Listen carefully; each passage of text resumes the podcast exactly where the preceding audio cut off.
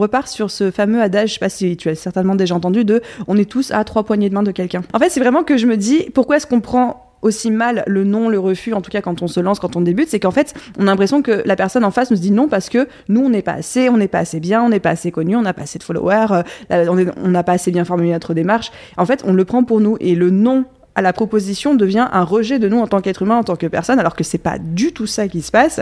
Il euh, n'y a pas de mauvais prestataires. Dans 90% des cas, il y a que des mauvais briefs et des mauvais euh, employeurs ou des mauvais entrepreneurs, entre guillemets. Donc être extrêmement clair sur les attentes. C'est quoi exactement la liste des tâches que j'ai besoin déléguer? Combien de temps ça va prendre? Quelle rémunération j'y associe, etc. Bienvenue sur Leader on Fire, le podcast où l'on te partage les clés du succès pour faire décoller ton business. Chaque semaine, je vais à la rencontre d'un entrepreneur et nous te partageons la recette de leur réussite, mais aussi celle de leurs clients. Ensemble, nous allons ouvrir ces portes pour t'aider à atteindre tous tes objectifs de manière concrète. Je m'appelle Nicolas Veilla, je suis coach mindset spécialisé en PNL et en puissance mentale. Mon but est d'accompagner les entrepreneurs d'aujourd'hui et de demain à dépasser leurs blocages, d'avancer sur leur vision de manière concrète en prenant le lead de leur vie tout en restant authentique et épanoui.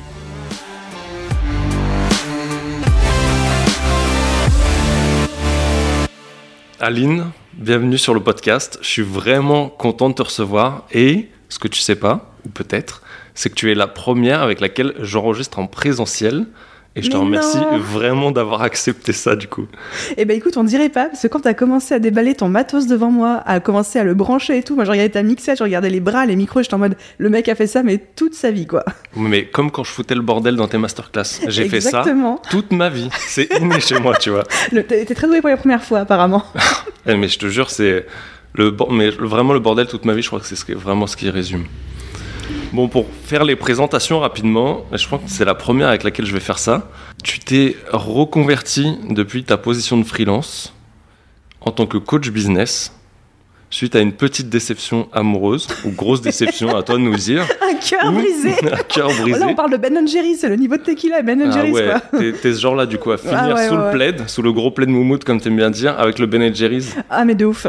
Putain. Et de là, t'as popé un, un, blog. Un business. Et t'as popé un blog qui a fini en business. Mm, mm. Cette année, tu passes les 1 million de chiffre d'affaires, les 40 000 followers sur Instagram. 47. 47, j'ai même pas été vérifié avant. Et tu vois, j'ai écouté un podcast que tu as fait en novembre. Et je sais pas quand est-ce que tu l'avais enregistré. Et tu, passais, tu parlais que tu n'avais pas passé les 40 à l'époque, tu vois. Et je suis resté sur cette ref. Et tu vois à quel point l'ascension a été fulgurante pour toi en deux ans. Et aujourd'hui, tu nous exposes toute cette expertise avec beaucoup de partage, beaucoup de bienveillance, énormément de bonne humeur. Est-ce que tu veux rajouter quelque chose là-dessus? À part que tu m'as mis la pression du siècle, mais je suis prête pour dire toutes les conneries du monde et avec un petit peu d'expertise et, euh, de retour d'expérience et de la bonne humeur, c'est sûr. Il n'y a aucune pression qui est posée ici, vraiment. Euh, c'est vraiment en toute bienveillance et tu vois, c'est un peu le, résumé de ma, de ma, formation de cette semaine. Je suis, euh, ouais, je suis encore vraiment content. je, à l'origine, ce projet, et ça fait six mois, un peu plus de six mois où je te dis, faut vraiment que je te parle un truc, et c'était ça le truc, tu vois. Le, le mec a mis huit mois à proposer le podcast. Ça fait depuis 2019 que je voulais le sortir. Il est enfin sorti et je voulais vraiment ce contexte, tu vois. Se retrouver dans un coin. Là, on est dans un cocoon sur Paris. Vraiment, un... je trouve qu'il y a une meilleure ambiance. C'est beaucoup plus chaleureux, beaucoup plus convivial pour nous, beaucoup plus de moments de partage. Euh, et, j'apprécie énormément en tout cas. Eh ben, je suis trop contente. C'est rare que je fasse des podcasts en présentiel, mais j'adore ça. Enfin, on l'énergie est pas la même, le, contact est pas le même, et je suis sûre que ça va être un bon épisode. je suis prête en tout cas. Je suis dans les starting blocks. Ça ne dépend je que suis remontée comme un coucou. Est-ce que tu veux rajouter quelque chose sur, euh, sur ta présentation ou aborder peut-être un axe un peu différent?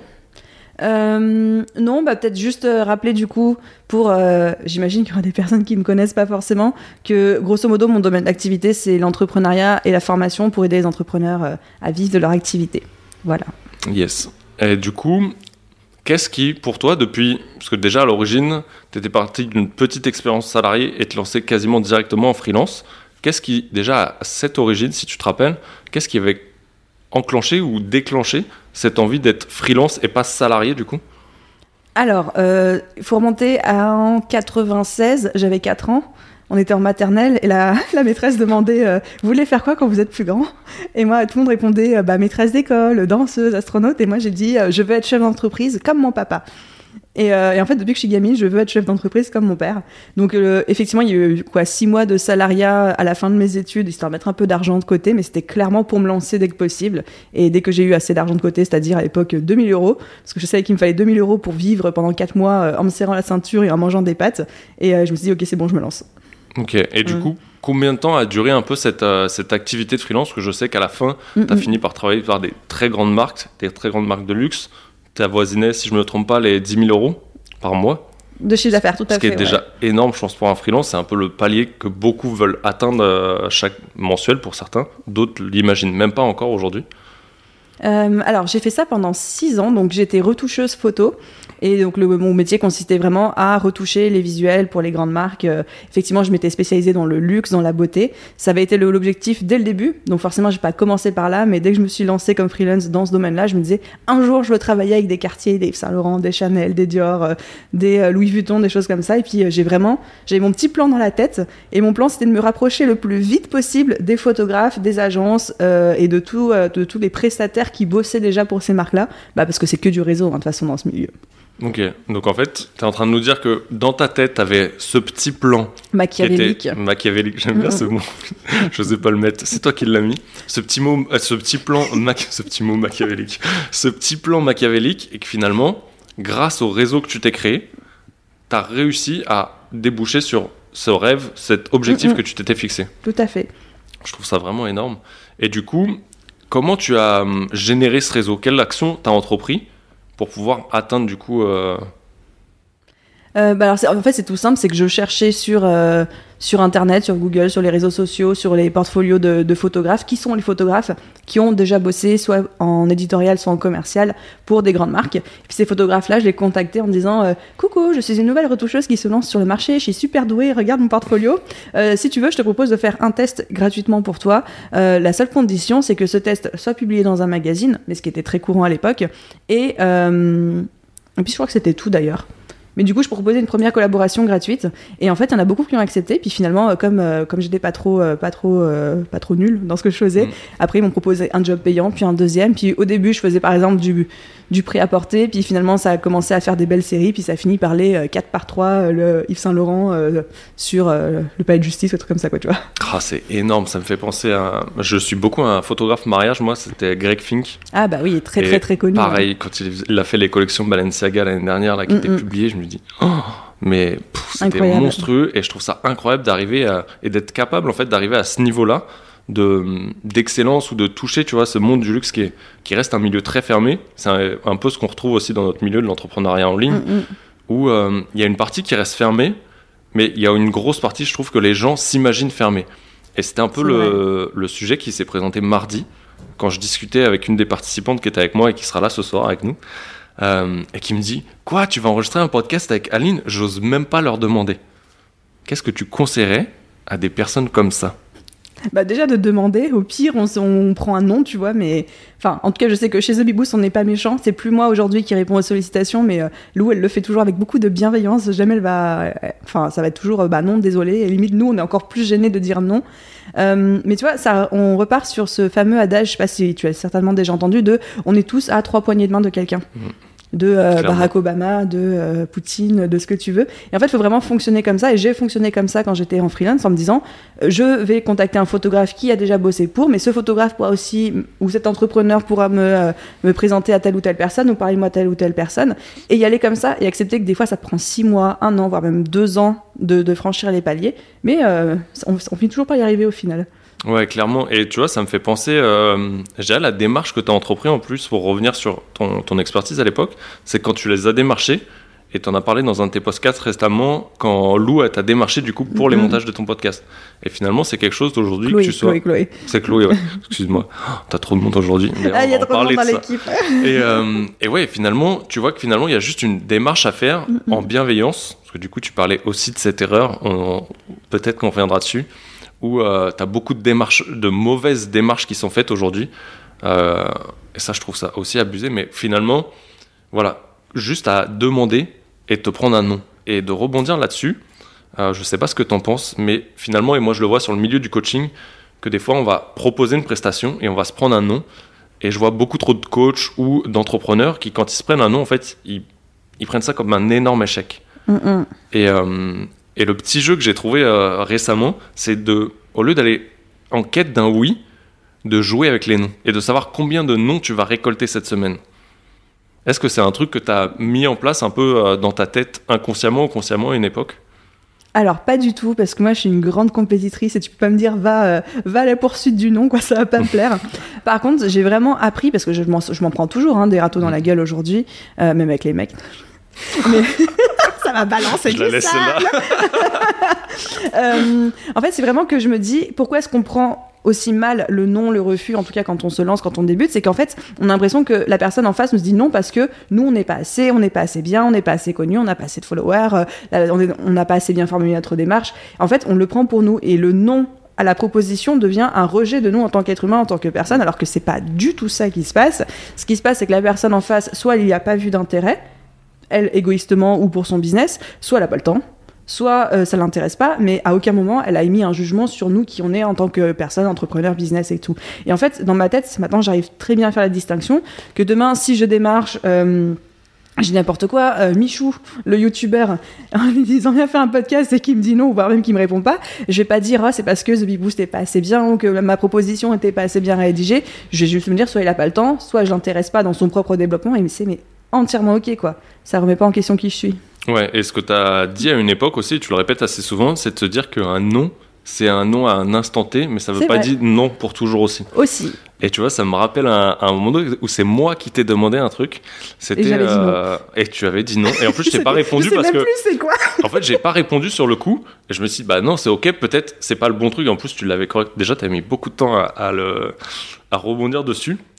Et c'était euh, pendant la BSP où je t'avais dit est-ce que tu veux que j'apporte un truc supplémentaire? Et c'était la période où où il y en avait beaucoup, tu sais, qui qui se perdaient en fait, tu sais, qui te disaient est-ce que c'est grave parce que j'ai perdu le fil, parce que j'arrive pas à trouver le temps à dégager? Ouais, j'arrive pas à suivre la formation Voilà, en temps et en heure au fur et à mesure. euh, Et pour eux, ils voyaient ça comme super important d'être à l'heure, d'être vraiment dans le même timing que tout le monde.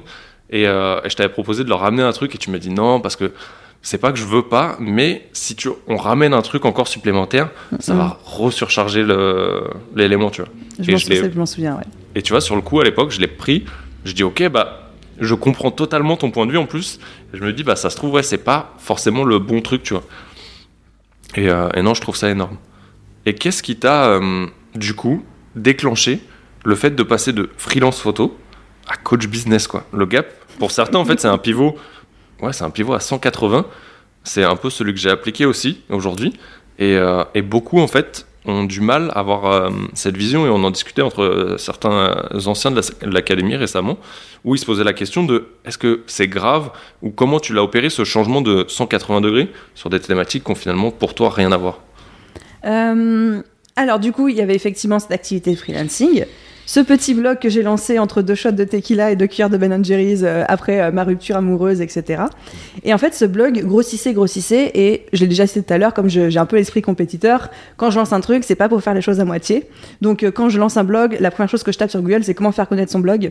Quand on commence à me parler de Pinterest, c'est comment avoir le meilleur Pinterest du monde. Et quand je commence à découvrir le milieu du web marketing, je ne savais même pas ce que voulait dire ce mot, et que je vois formation en ligne, je tape tout de suite sur Google comment créer une formation en ligne, tu vois. Et c'était vraiment, je me suis pris au jeu.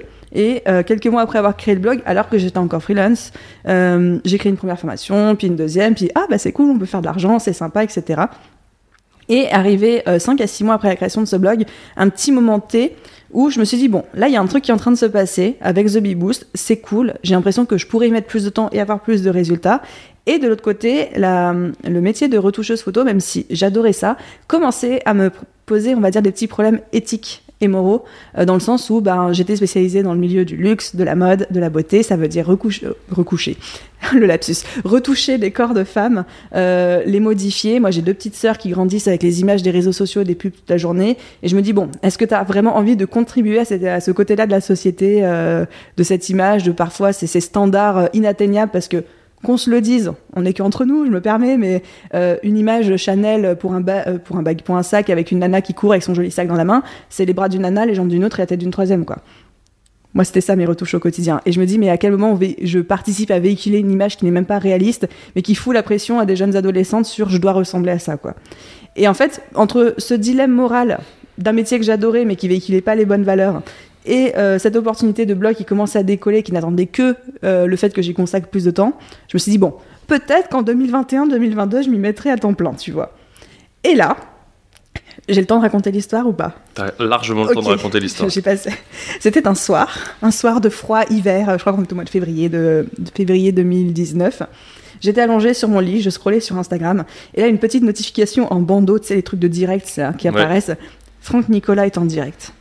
Je ne sais pas qui était Franck Nicolas, mais je clique sur la bannière par erreur parce que je voulais accéder à mes messages. Mais tu sais, des fois, tu as les bannières qui apparaissent en même temps, puis tu cliques et tu te retrouves sur le live de quelqu'un sans le vouloir. Ça t'est déjà arrivé? Ouais, ça m'est déjà arrivé, ça m'arrive encore aujourd'hui. Ça arrive tout le temps. Et du coup, je me retrouve en direct sur le live d'un mec qui s'appelle Franck Nicolas, qui est un coach leader, euh, leadership, euh, truc comme ça qui me botte le cul en mode ouais, euh, il faut suivre ses rêves, il faut arrêter de faire les choses à moitié, enfin le discours habituel, blablabla. Mais alors moi, à l'époque, qui débutais tout juste dans ce milieu, j'étais omnubilée. Et là, il disait d'ailleurs, euh, si vous n'êtes pas des faibles, si vous n'êtes pas des asticots, il faut venir au, Weekend Spark, des choses comme ça. Donc, il m'a vendu son séminaire. Et je me souviens me voir être sortie de mon corps et me revoir encore cliquer sur euh, l'appel à l'action, atterrir sur la page de vente d'un séminaire à 1400 euros les trois jours alors que je n'y connaissais rien cliquer sur acheter et dire à une copine j'ai un billet gratuit, je t'emmène avec moi. Et deux mois plus tard, je me suis retrouvée dans un séminaire de développement personnel. J'en avais jamais fait, je savais pas à quoi m'attendre. Quand tu te retrouves à devoir faire des câlins et raconter tes pires craintes, tes peurs et tes cauchemars les plus noirs et à devoir pleurer toutes les larmes de ton corps en te forçant avec 2000 inconnus, ça te fait bizarre. Mais j'en suis ressortie de ces trois jours, euh, bon déjà le cerveau vidé, euh, lessivé, lobotomisé, je sais pas quoi, mais surtout en mode euh, j'y vais maintenant et je passe à temps plein maintenant. Et trois jours après le séminaire, j'appelle tous mes clients. C'était début mai 2019. J'appelle tous mes clients en disant à la fin du mois j'arrête. C'est énorme. Et tu vois, je suis. T'en as jamais parlé de ça Si, si, j'ai déjà raconté cette histoire. Ouais. je l'avais jamais entendu. Et je, suis contente de la re-raconter pour toi. mais franchement, ça me fait grave plaisir. Je l'avais jamais entendu. Et finalement, en fait, à l'origine, pour moi, c'est ce qu'on va appeler, il y en a certains qui ne comprennent pas le, la thématique de valeur, mais c'est ça, c'est qu'en fait, tu as une opposition de tout ce qui était important à tes yeux, à ce moment-là, ce qu'on va appeler les valeurs. Et parce que pour toi, c'était pas éthique, c'était pas dans ton éthique personnelle de retoucher, de. De moins en moins, De moins en moins. Et en plus, enfin, là, c'était même pas des retouches photos, c'était vraiment du montage photo où tu mixais plusieurs personnes pour montrer ce qu'était entre guillemets la beauté, et alors que ça allait pas avec tes propres valeurs euh, et, aujourd'hui, ça ressort énormément, où ce problème avec les femmes, où on a mis énormément en valeur des modèles féminins parfaits, entre guillemets, parce que la perfection pour moi n'existe pas, mais et où euh, la société a eu énormément de dérives, je trouve, à cause de ça, tant sur le plan féminin que sur le plan masculin. Et, euh, et finalement, en fait, c'est que tu as re eu ce déclic avec Franck Nicolas, du coup, en plein dans le séminaire. Et je sais à quel point c'est chamboulant. Je n'ai pas fait les siens, mais j'ai fait des choses similaires. Et dis-toi que même moi, un grand guerrier, j'arrive à chialer et j'arrive à sortir totalement transformé de ces choses-là. Et, euh, je trouve ça magique. C'était euh, une sacrée expérience. Ça me ressemble pas d'acheter comme ça 1500 euh, balles à un inconnu que j'ai rencontré sur Instagram dans un live. Mais voilà, il y a eu, un, on va dire, un bon alignement des planètes des événements et je suis très contente de l'avoir fait en tout cas. Mais c'est excellent. Je suis aussi content que tu l'aies fait à l'époque, sinon tu ne serais pas là aujourd'hui. non, je ne serais pas là aujourd'hui. Et qu'est-ce pour toi, sur quoi tu baserais ta réussite de cette époque en 2019 jusqu'à aujourd'hui en décembre 2021 Comment ça, sur quoi je baserai ma réussite? Pour toi, quel a été quel a, quel a quelles a été les clés de ta réussite? Qu'est-ce qui pour toi a fait que tu as eu autant de résultats, arriver à développer un business qui repartait de zéro, c'était un nouveau business à cette époque, de partir en à peine deux ans à réaliser un million de chiffre d'affaires, mm. ce qui est relativement énorme entre nous. Pour toi, qu'est-ce que qu'est-ce que tu as mis en place ou qu'est-ce qui pour toi a été vraiment le ou les éléments essentiels pour arriver à ce niveau-là dans ton business?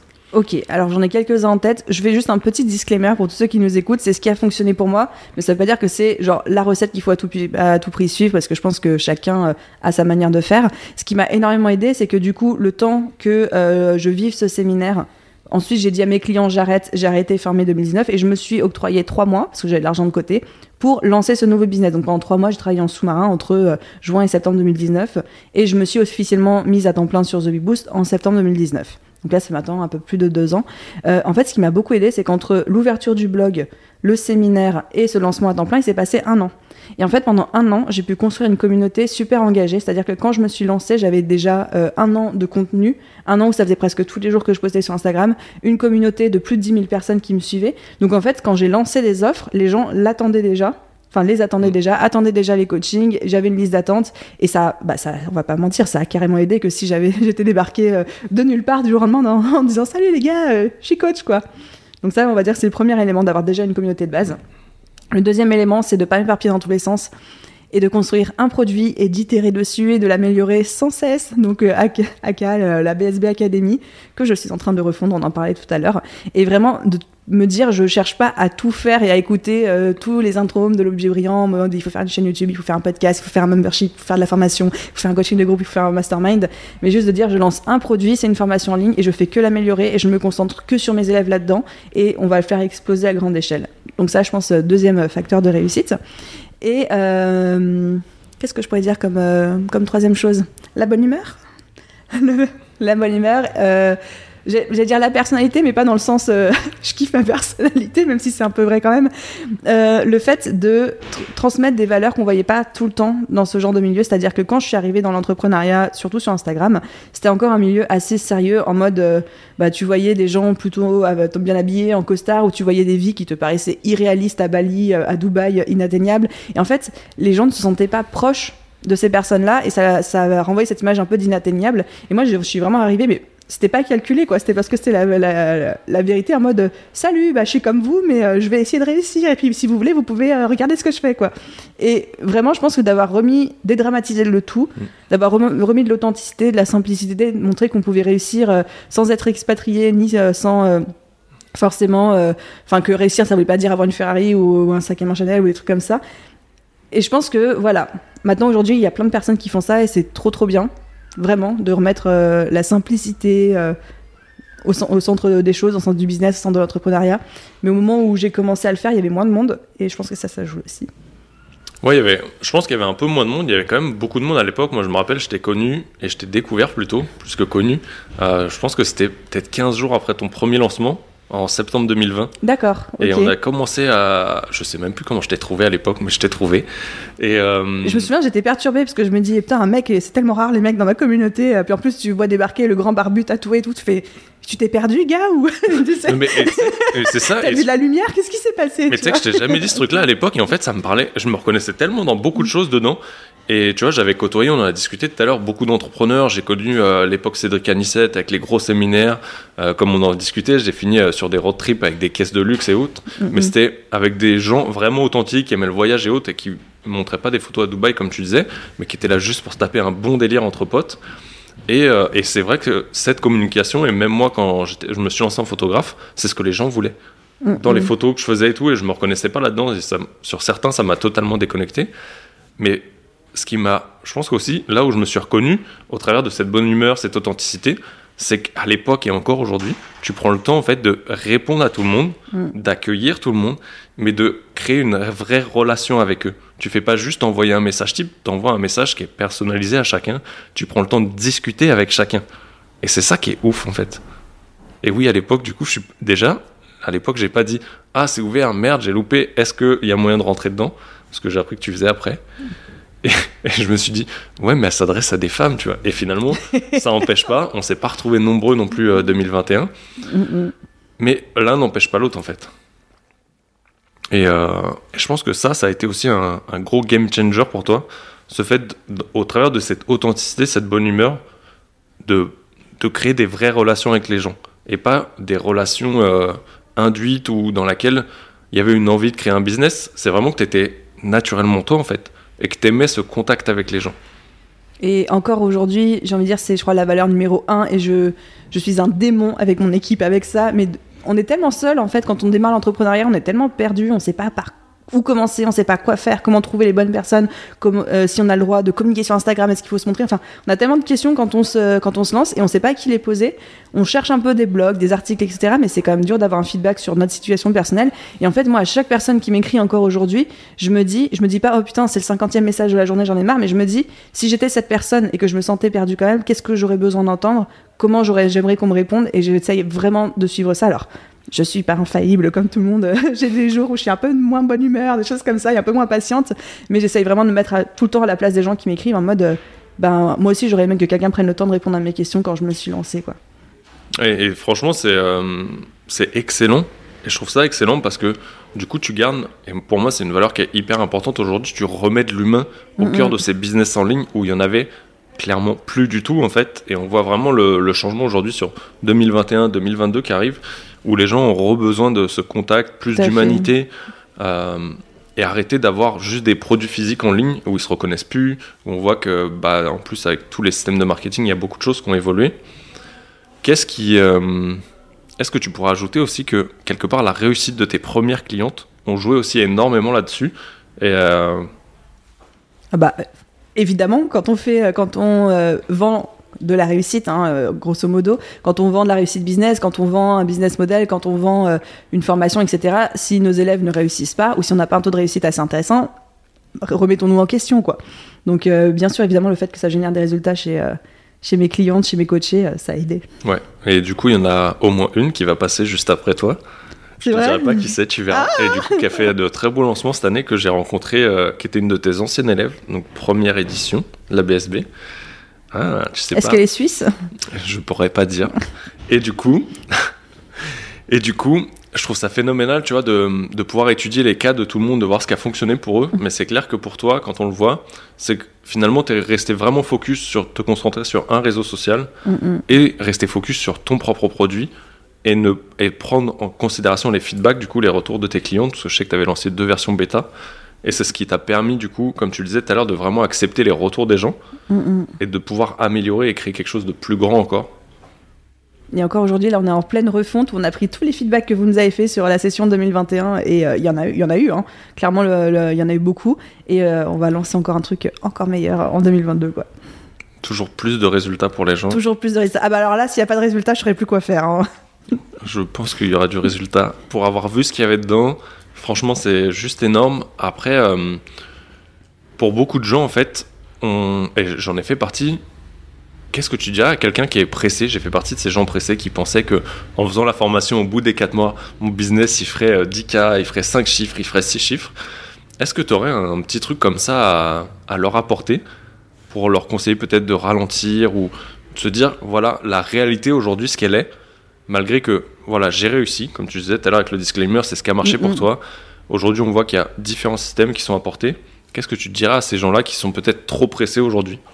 Alors, je suis une immense convaincue que surtout quand on est au début, la vitesse à laquelle tu réussis est proportionnellement égale à la quantité de travail que tu mets. Donc, c'est-à-dire que quand tu te lances, si tu es prêt à travailler 15 heures par jour, 7 jours sur 7, tu peux faire tes 10K en 4 mois. Je l'ai fait, c'est possible. Il faut un peu de chance, il faut avoir vraiment les bonnes actions, les bons réflexes, les bonnes connaissances. C'est possible. C'est rare, mais c'est possible. Si on n'est pas prêt, si on a une vie de famille, si on a un boulot salarié, si on a d'autres obligations, si on a un environnement qui fait qu'on peut travailler que 6 heures, 8 heures par jour, 5 heures, 3 heures ou 30 minutes, il faut savoir se dire, bah, ça va mettre un petit peu plus de temps à arriver. Ça ne veut pas dire que ça va mettre 4 ans, ça va mettre un petit peu plus de temps. Au début, on va, va pas se mentir, on a besoin de tout apprendre, on a besoin de tout mettre en place, donc forcément, ceux qui vont pouvoir travailler plus vont avancer plus vite. Je reconnais bien le lion en toi. Voilà. on pourra, je sais qu'il y a des gens qui pourraient écouter ça et se dire oui, mais non, il y a aussi le fait, euh, il y a de la chance, puis il y a le 80-20, de mettre les bonnes actions au bon moment, etc. Encore une fois, tous les gens aujourd'hui euh, qui travaillent ne serait-ce que 15 heures par semaine euh, et qui ont un business qui, qui, qui grandit bien, etc., c'est possible, mais tous ces gens-là, sans exception, au début, ils ont cravaché comme des, comme des malades clairement, tu as toujours une partie où tu vas cravacher très fort, très ah dur. Euh, tu peux l'équilibrer, mais si tu l'équilibres, mais clairement, bah, tes résultats, je pense qu'ils vont. Enfin, c'est même pas, je pense, j'en suis certain, ils vont mettre un peu plus de temps. Euh, après, comme tu l'as dit tout à l'heure, le, le, focus est très important. Et tu peux aussi, si tu veux travailler moins et plus lentement, je pense, focus vraiment sur qu'est-ce qui est essentiel aujourd'hui et quelle est l'action ou les trois actions. Tout à en gardant vraiment un équilibre dans ces actions et pas te mettre chaque jour trois grosses actions euh, badass. Je l'ai fait, tu te tues. te brûler à la tâche. ah ouais, te brûler à la tâche, mais vraiment trouver un équilibre dans, dans tes tâches. Mais vraiment aller chercher le 20% du 20% du 20%. Et quelle est la tâche qui va réellement faire en sorte que ton business se développe demain et de recommencer comme ça chaque jour? Tout à fait. Par contre, je trouve que pour avoir cette mentalité qui est hyper importante en business, moi je l'ai pas eu avant peut-être deux ans d'activité à temps plein, parce qu'au début, ben, tu apprends tout simplement. Alors, si tu as eu la chance d'avoir des expériences passées qui t'aident à fonctionner avec ce fameux 20-80, donc euh, choisir les 20% d'actions qui vont apporter 80% des résultats, moi j'ai jamais eu ce mindset au début. J'étais vraiment en mode je veux tout savoir, tout apprendre, tout faire pour pouvoir choisir les meilleures choses pour moi. Donc forcément tu t'es éparpillé un petit peu. Donc euh, enfin, pour tous ceux qui, qui nous écoutent, peut-être se dire, si vous êtes dans les, on va dire, six premiers mois, première année de votre activité, c'est bien d'entendre les messages qu'on est en train de, de véhiculer et c'est bien de les appliquer, mais il faut pas non plus s'auto-flageller si on n'arrive pas à être en mode laser focus sur chaque petite action, etc. Euh, et de se dire, bah, j'ai le temps d'apprendre aussi, quoi. Ouais. Et est-ce que, euh, tout à l'heure, tu parlais que tu avais fait ce séminaire qui t'a quand même bien boosté, bien botté les fesses? Oula, oui Si Nicolas, tu nous écoutes. Et euh, est-ce qu'aujourd'hui, c'est quelque chose que tu as continué à instaurer, de continuer à faire des, des séminaires sur le dev perso ou de te faire accompagner par un coach uniquement sur ce domaine-là? Alors non, j'ai pas fait de séminaire d'affaires perso depuis. Euh, j'ai fait une formation de coaching pour devenir coach certifié sur deux ans. Donc forcément, là, t'es amené plus, plus, plus à travailler sur toi, à faire travailler les autres, que les autres euh, te font travailler aussi. Donc euh, là, il y a une croissance, développement personnel incroyable qui se fait. Et je me fais coacher, mais alors moi, c'est juste temporaire. C'est juste quand j'ai vraiment besoin. Il y a un peu deux écoles. Il y a des gens qui aiment bien se faire coacher toute leur vie pour aller plus vite, plus rapidement aux résultats qu'ils souhaitent, avec la même personne ou différentes personnes. Moi, c'est plutôt quand je sens que j'ai une difficulté sur un point précis, je prends un coach pour 2-3 mois, on résout le problème, et après je continue jusqu'à l'obstacle suivant. Ouais, parce qu'aujourd'hui, on, le voit très bien, mais même au travers de ta personnalité, sur les réseaux, sur les tâches et les, les bascules que tu as accomplies, où tu arrives, comme tu le disais, à vachement te driver, à avancer, à tuer à la tâche. Euh, et, c'est quelque chose qui te nourrit aujourd'hui. Oui. C'est quelque chose qui te fait kiffer de continuer à faire ça et c'est pas des tâches qui sont pour toi ingrates en fait. C'est des tâches que tu. Qui, toutes celles que tu as gardées aujourd'hui, c'est des tâches qui te font kiffer parce que tu as, commencé à t'entourer d'une équipe. Et je trouve ça excellent parce que du coup, aujourd'hui, bah, peut-être aussi avec ce parcours de coaching, comme tu disais, qui te permet de travailler sur toi, mais aussi de continuer à travailler sur toi quand tu accompagnes les gens. Euh, c'est quelque chose qui aujourd'hui te permet de détecter les moments où vraiment tu as besoin de quelqu'un pour résoudre cette problématique. Et est-ce que, euh, tu disais, tu vois, pour quelqu'un qui veut aller plus vite peut-être au début, est-ce que c'est quelque chose que tu lui conseillerais de se faire accompagner temporairement ou plus longtemps? En vrai, oui, je peux pas dire le contraire, tu vois. Je peux pas dire non, non, vous faites surtout pas accompagner, très mauvaise idée. Euh. oui, évidemment que ça aide en fait à aller. Euh, c'est ce qu'on dit, le coaching en fait n'est pas là pour inventer des solutions, mais pour nous aider à atteindre plus rapidement et plus efficacement un résultat que si on essayait tout seul. Donc, bah, encore une fois, c'est pareil. Si on y va tout seul, on va y arriver un jour ou l'autre, mais parfois au prix d'énormément d'efforts, d'énergie, de temps. VS, quand on est accompagné, ça peut aller plus vite et de manière plus simple, plus fluide. Donc euh, oui. Ouais, clairement. Et, euh, et là, tu disais que tu as commencé à bien t'entourer dans ton équipe. À quel moment tu as eu ce déclencheur de dire il me faut quelqu'un à mes côtés? Hmm, euh, il y a eu des faux départs. Hein. Au début, j'ai commencé à déléguer, puis après, ça m'a pas plu, donc j'ai fait marche arrière et j'ai tout repris en mode non, jamais je déléguerai. Puis je pense que euh, l'équipe actuelle telle qu'elle, telle, que, telle qu'elle existe, au moment où on enregistre ce podcast, elle a commencé avec Sonia, qui est aujourd'hui ma business manager, mais qui à l'époque m'a rejoint en tant qu'assistante. En fait, c'est elle qui m'a démarché. Euh, en mode euh, bah coucou, je suis assistante, etc. Là, je me dis ah bah moi je commence à avoir beaucoup de boulot, je pourrais commencer à déléguer quelques petits trucs, etc. Euh, j'étais en plein dans le premier coaching de groupe, donc dans la première bêta test de la BSB Academy, et je me suis dit bah on va tester. Et puis j'ai commencé à lui donner des petites tâches, puis ensemble on a commencé à construire un nouveau système de fonctionnement, puis là le business aussi a commencé à grossir. Je me suis dit ah bah c'est cool d'avoir quelqu'un, et si on en prenait un deuxième? Et voilà, ça s'est un peu construit comme ça. Ok. Et est-ce que tu dis ça a commencé à grossir pour toi? Qu'est-ce que ça a été quoi grossir pour toi? Alors pour moi, grossir, c'est quand tu te retrouves à 23h tous les jours, 7 jours sur 7, sans avoir fini de répondre à tous les mails et tous les messages qui t'attendent et que tu te dis comment je vais m'en sortir tout seul? Et que la réponse est clairement tu ne peux pas t'en sortir tout seul. Et donc il faut forcément que tu recrutes quelqu'un. quoi. Ouais, je pense que c'est important à mettre parce que souvent on se base sur euh, ah, à partir de tel chiffre d'affaires, je peux commencer à recruter. Tu vois, pour toi, tu l'as dit, c'était quand ton nombre de tâches il est arrivé à être trop grand, qu'à la fin de ta journée, tu étais déjà épuisé en te levant à 5, 6, 7 heures peut-être et finir à 23 heures et te rendre compte que c'est pas fini et que demain ça va s'accumuler encore. et c'est là que tu as choisi Alors, je conseille à personne d'attendre ce point de non-retour parce que clairement, euh, c'était beaucoup trop tard. Mais effectivement, il faut plus jauger ça en termes de charge de travail que de jauger ça en termes de chiffre d'affaires parce qu'en fait, on va pas se mentir, euh, de par nos croyances et tout, on n'a jamais l'argent de déléguer avant de déléguer, tu vois. Hmm. C'est on n'a pas l'argent, on délègue quand même, et le temps qu'on récupère parce qu'on a délégué, on peut le consacrer à générer l'argent qui nous manquait. Ouais, parce que tu vas, tu vas récupérer ce temps, cette énergie. Exactement. Même en dépensant, enfin en dépensant, en investissant de l'argent, et mm-hmm. finalement, bah, cet temps, cette énergie, tu vas le mettre pour en générer d'autres. Et ainsi Exactement. Donc plutôt se dire euh, à partir de quel moment j'ai plus le temps de tout faire, et puis euh, là, bah, tout bêtement, on délègue quoi. Ok, finalement, c'est la mm-hmm. deuxième personne qui t'a démarché. Est-ce que les autres, tu les as recrutés ou est-ce qu'elles t'ont aussi démarché euh, Alors, sur les trois personnes qui travaillent de manière très euh, euh, très étroite avec moi au quotidien. Euh, Sonia, du coup, m'a démarché. Chloé, c'est elle aussi qui m'a démarché. Et mais moi, je suis très en mode quand généralement quand je dis ah ben on aurait besoin de si on aurait besoin de ça dans le business, tu peux parier que dans les 15 jours qui suivent, j'ai des gens qui vont me démarcher avec le profil parfait par, par email. Donc moi j'appelle ça la loi d'attraction, après on appelle ça comme, comme on veut. par contre, Lou, on l'a recruté, on a lancé une campagne de recrutement en bonne et due forme. Et on a aussi Catherine, notre rédactrice web, elle, elle m'a démarché aussi. Ok. Et est-ce que pour quelqu'un qui veut euh, recruter quelqu'un comme toi, qui n'a pas aujourd'hui la communauté que tu avais bâtie, parce que comme tu l'as dit, tu as généré cette loi de l'attraction, tu avais fait suffisamment d'actions pour attirer les gens qui te ressemblaient, peut-être les gens dont tu avais besoin finalement. Qu'est-ce que qu'est-ce que tu as été chercher ou qu'est-ce que tu conseillerais à quelqu'un qui veut commencer à se faire, euh, enfin qui veut s'entourer vraiment d'une équipe? Qu'est-ce qui est important à ce moment-là euh, pour s'entourer pour toi?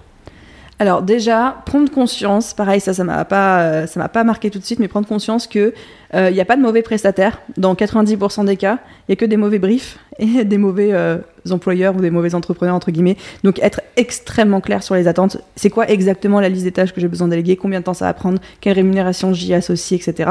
Parce que si on prend une assistante juste en, mode, bon, elle va m'aider, puis que l'assistante elle débarque, mais qu'on sait pas quoi lui dire, ben on va se dire oh bah dit donc elle pourrait prendre les devants et me dire ce qu'elle peut faire pour moi. Mais non elle peut pas elle vient de débarquer elle vient de débarquer Miskina quoi.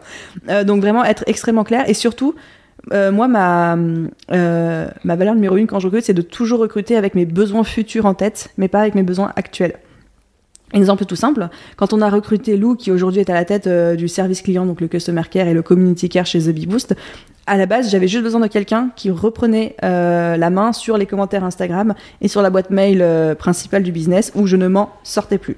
Les fameux 23h, minuit, toujours pas couché, trop de messages à répondre.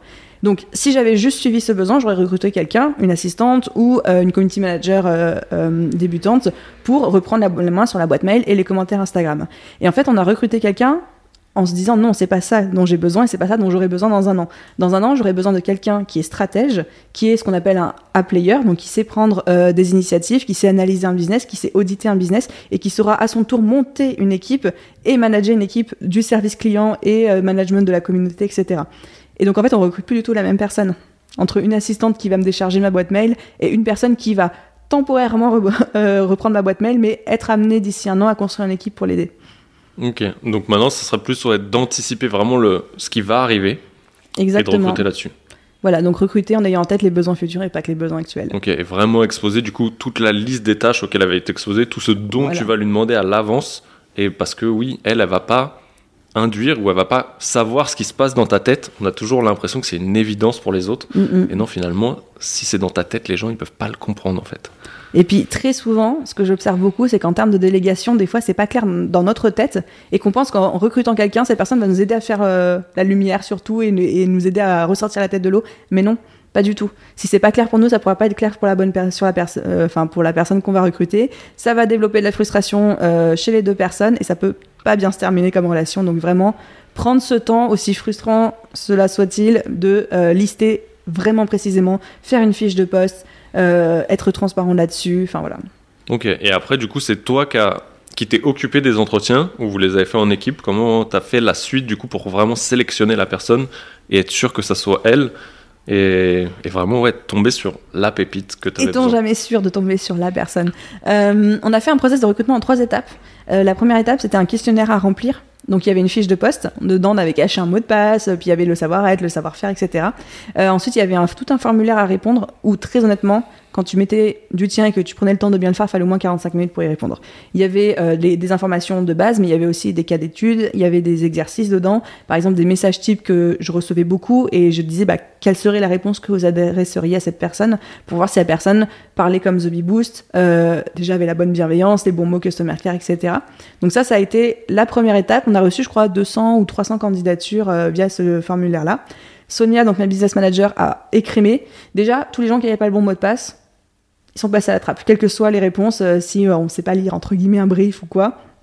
On les a passés à la trappe. Elle a sélectionné, on va dire, une cinquantaine de profils qu'elle a jugés intéressants. Moi, ces profils-là, je suis allée les regarder et on en a sélectionné 15 ensemble qu'on a toutes vues, euh, toutes les deux en entretien. Donc là, c'est devenu un vrai entretien de recrutement de prestataires où euh, on fait connaissance, on pose des questions. Euh.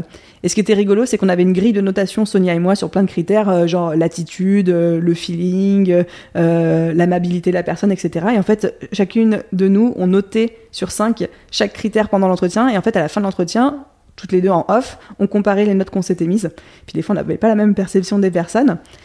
Et enfin, on a fini avec trois finalistes, et ces trois finalistes, on leur a fait passer un speed recruiting, donc on les a refait venir en call euh, quelques jours plus tard, et là, l'idée, c'était qu'en 10 minutes, moi, je leur posais une série de questions, et elles devaient juste répondre du tac au tac. Mais c'était des questions un peu en mode, euh, enfin, en mode genre, euh, quelle est la chose que tu, détestes, que tu détestes le plus dans le monde? Ou alors, quelle est ta saison préférée, ou ta couleur préférée? Vraiment des questions bateau, j'ai envie de dire, mais qui était révélatrice de la personnalité. Et surtout, c'était pas des questions type entretien où la personne avait pu se préparer derrière ou, euh, j'ai pas envie de dire jouer un rôle, mais on a tous envie quand on passe un entretien d'être la, meilleure version de nous-mêmes. Et puis des fois, on efface un peu nos défauts pour mettre en valeur nos qualités et tout. Là, c'était vraiment, c'était tellement du tac au tac que la personne ne pouvait pas jouer un rôle, ne pouvait pas mentir.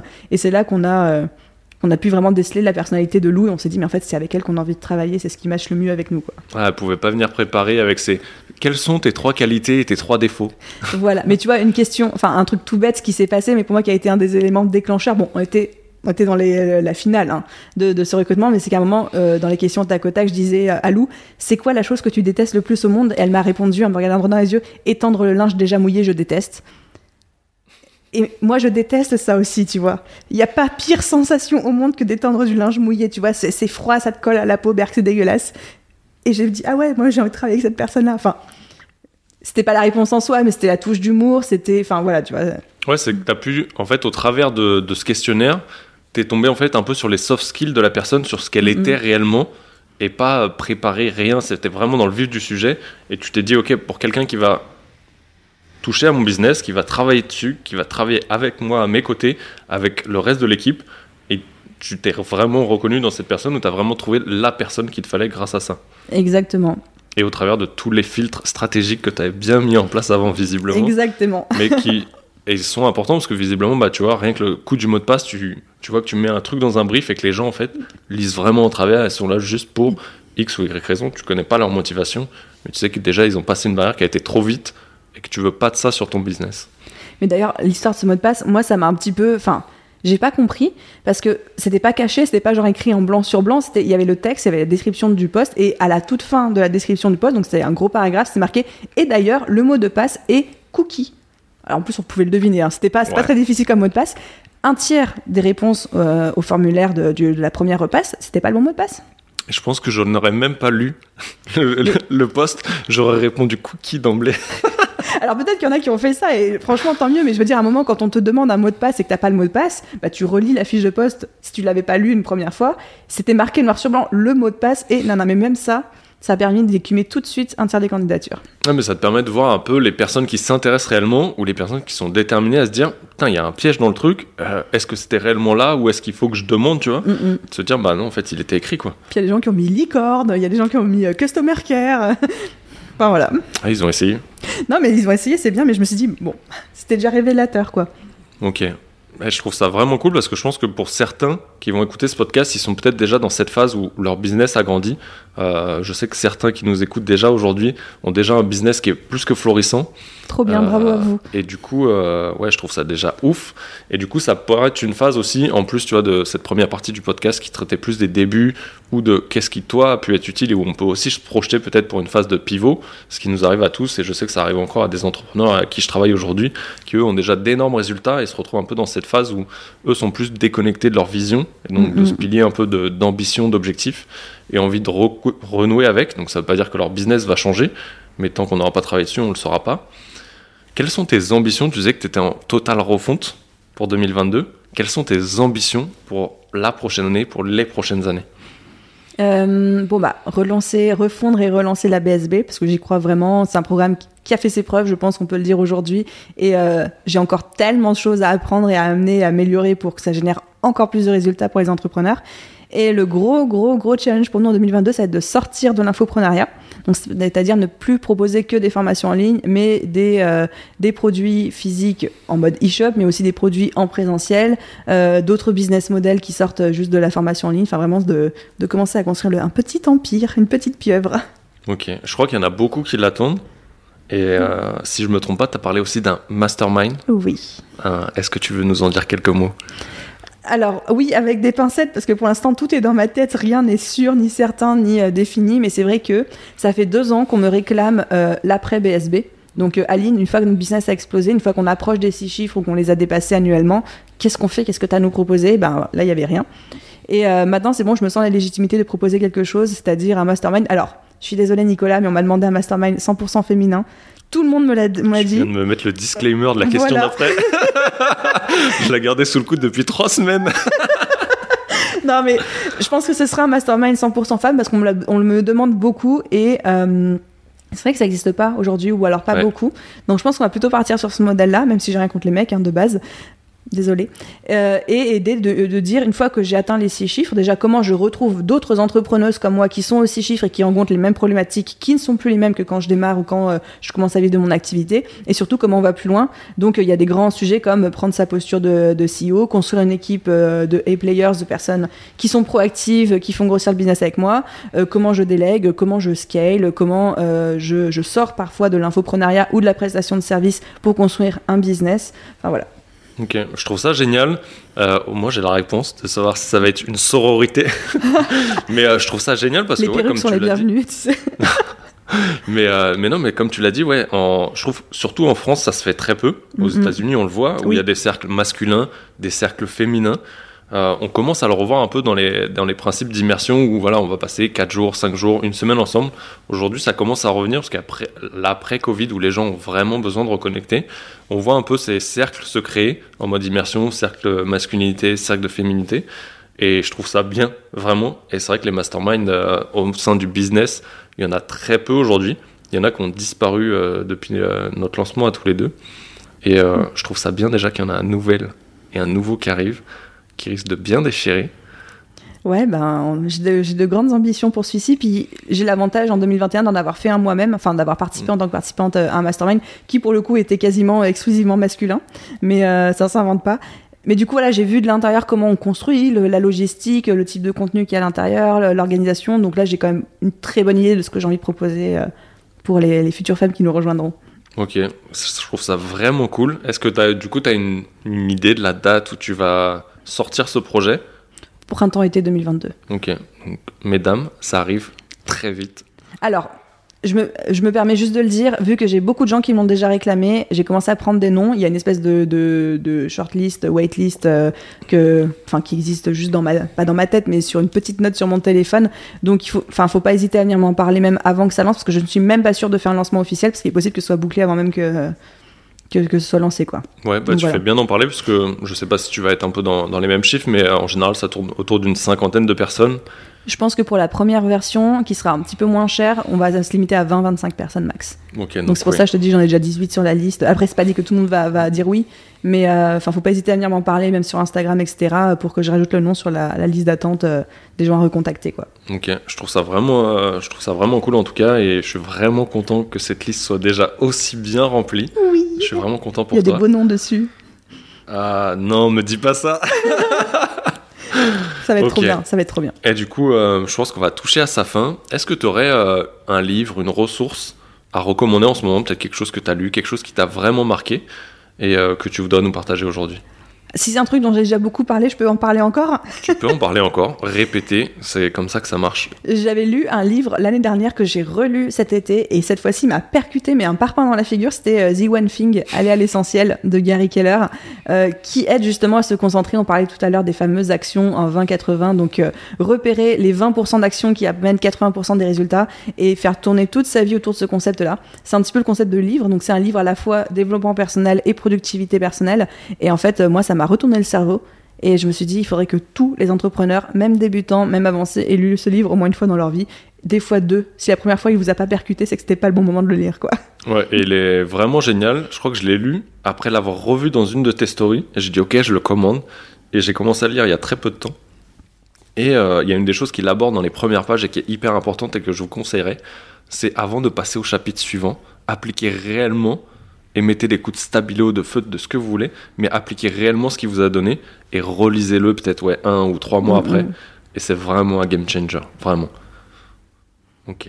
Ben, merci pour ce partage et, euh, et je le recommande aussi vivement. J'ai la petite question de ce podcast. Pour toi, quelle est la définition, quelle est ta définition d'un leader? Oh mon dieu. Alors, Petite parenthèse, quelqu'un avait posé cette question sur LinkedIn et m'avait tagué en mode je veux entendre ta réponse et j'avais fait une réponse mais je m'étais fait défoncer après parce que la personne n'était pas d'accord avec moi apparemment. Alors pour moi un leader c'est une personne qui euh, donne envie qu'on la suive de par son comportement, ses valeurs, son discours, euh, ce qu'elle défend, etc. Donc c'est à la fois quelqu'un qui inspire ce mouvement de foule et en même temps c'est quelqu'un qui se met derrière la foule en question pour la pousser, pour l'aider à avancer. Euh, voilà. Ok, je trouve ça génial. Euh, alors c'est très superficiel parce que je pense qu'il y a plein, plein d'aspects qui forment un leader, mais euh, c'est un petit peu ma définition à moi. Ouais, mais si on retrouve tes grandes lignes, c'est tout ce qu'on veut. Parfait alors. Écoute, j'ai l'habitude de... Déjà, je te remercie grandement pour ce podcast. Je trouve que ça a été génial. Pour nous, la soirée n'est pas finie. Et, euh... Tu peux pas dire ça sur un podcast. Ah si, je peux dire ça. c'est vrai qu'on va passer euh, une bonne partie de la soirée ensemble. Ouais, je vous recommanderai et je vous parlerai de, de, ce, de ce petit moment des networking. Je vous en parlerai, je vous ferai un podcast pour ça. J'ai l'habitude de laisser le dernier mot à mes invités. Et si tu veux rajouter quelque chose, c'est à toi. Mais je pense que je vais communiquer sur ce que je dis tout le temps, tout le temps, tout le temps en business. Et c'est particulièrement vrai quand on se lance, quand on débute, quand on est dans les six premiers mois d'activité. Mieux vaut fait que parfait faut pas vraiment pas hésiter à faire des erreurs, à se planter, à partir dans toutes les directions, s'autoriser à échouer, s'autoriser à pas forcément euh, avoir raison et euh, à frapper dans le mille du premier coup. Juste faire de son mieux et se dire que quoi qu'il se passe, de toute façon, euh, on fera des erreurs, on apprendra, on pourra itérer et que ça va bien se passer. Eh ben, je te remercie grandement en tout cas et je vous dis à mardi pour un prochain épisode. Merci à tous. Ciao. J'espère que cet épisode t'a plu. Merci d'être resté avec nous jusqu'au bout. Je t'invite encore une nouvelle fois à laisser un commentaire et une note sur ta plateforme d'écoute préférée et je te retrouve la prochaine fois.